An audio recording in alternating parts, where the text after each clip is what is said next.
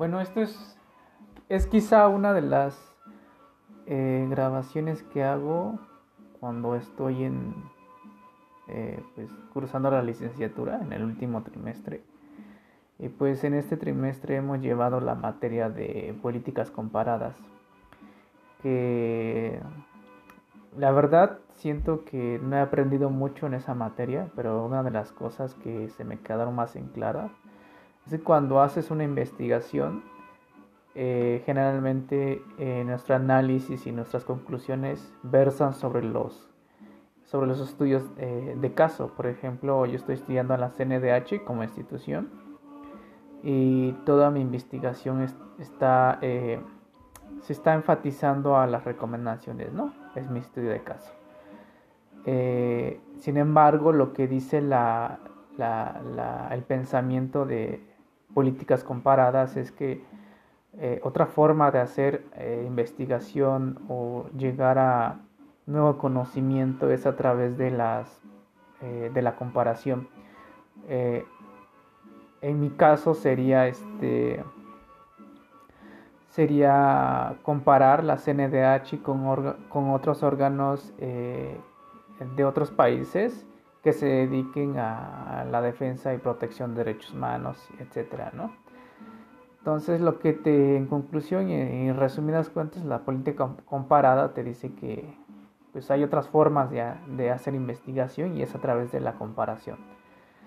Y ya, y otra materia que hemos llevado es la de eh, administración pública.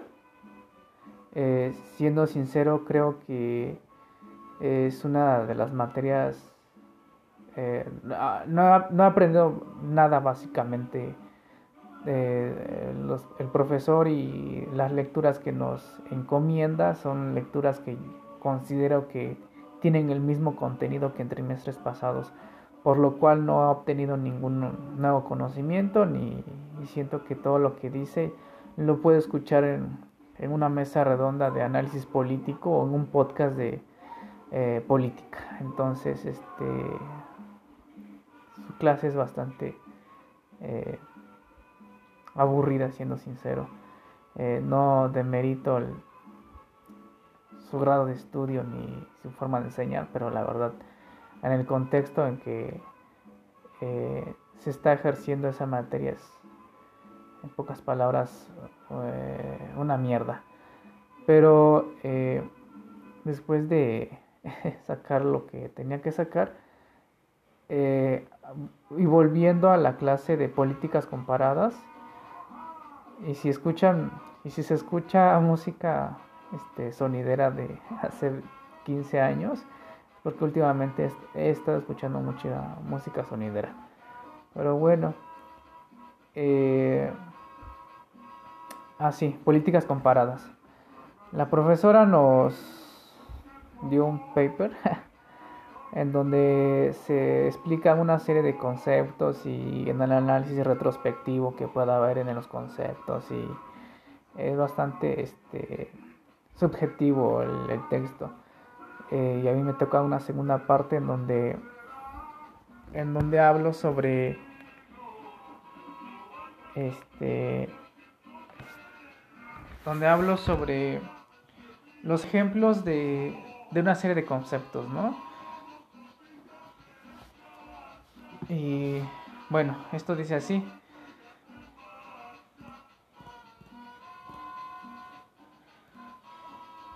Existe un proceso. En este proceso, eh, cuando llevamos una investigación o cuando se lleva una investigación, este, al momento de delimitar esa investigación, el tema, la problemática, surgen conceptos, unos más importantes que otros. Eh, entonces, estos conceptos que, que, son más relevantes al resto, eh, ya sea porque sobre esto se va a trabajar o o sobre estos va a versar el análisis de nuestra problemática, eh, se desglosan en dimensiones para que se pueda trabajar con ellos. Se desglosan en dimensiones, por ejemplo, corrupción, una dimensión, qué tipo de corrupción, etcétera, cómo lo ven otros autores, etcétera, etcétera, etcétera. Eh, a su vez, este, se desprenden una serie de variables de estas dimensiones, a lo que y cada una de estas variables se desglosan en indicadores. En este proceso lógico de operacionalización, eh, antes del concepto existe un fenómeno, ¿no? Eh, desde este proceso lógico de operacionalización va desde el, enunciado del fenómeno eh, más general y abstracto que estudia la investigación, hasta, como ya lo mencioné, un concepto, una variable, indicadores, hasta llegar a la elaboración de índices que nos permiten sintetizar los datos y que pueden ser usados para explicar nuestra realidad o el contexto. Eh, ejemplos de esto está el, eh, un ejemplo bastante sencillo en primer momento es este por ejemplo la incorporación de TICs eh, en la enseñanza no un profesor incorpora medios digitales a la forma de enseñar. De eso se desprenden ciertas dimensiones y de estas dimensiones se desprendan variables como ya lo habíamos visto. A lo que el autor eh, eh, para poder este, explicar de mejor forma eh, apunta por añadir este el, por meter la variable o no por agregar un constructo un poco más complejo como el del éxito escolar, ¿no? Y aquí se nos presentan dos tablas. En una está el, un concepto de éxito escolar según eh, una visión y del otro lado tenemos un, eh, concepto de éxito escolar según eh, otra perspectiva. Obviamente ambos, al ser conceptos diferentes, tienen dimensiones diferentes.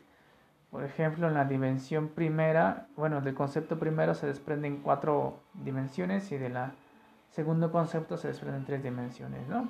Y de así sucesivamente se, desprenden variables eh, e indicadores. Eh, del lado izquierdo tenemos 27 elementos y del lado derecho 11. Sin embargo, eh, existen coincidencias en dos elementos por lo cual eh, podemos decir que eh, a pesar de que los conceptos son diferentes, siempre van a, coincidir algunas cosas.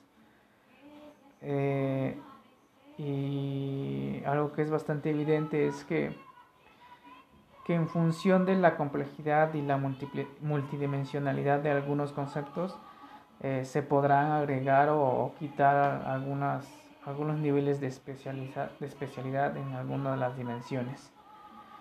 Y pues eso es todo, eso es todo lo que voy a exponer y espero pues espero hacerla tener un buen papel puesto que es creo mi mi antepenúltima exposición antes de terminar la carrera. Pero esto es otra historia.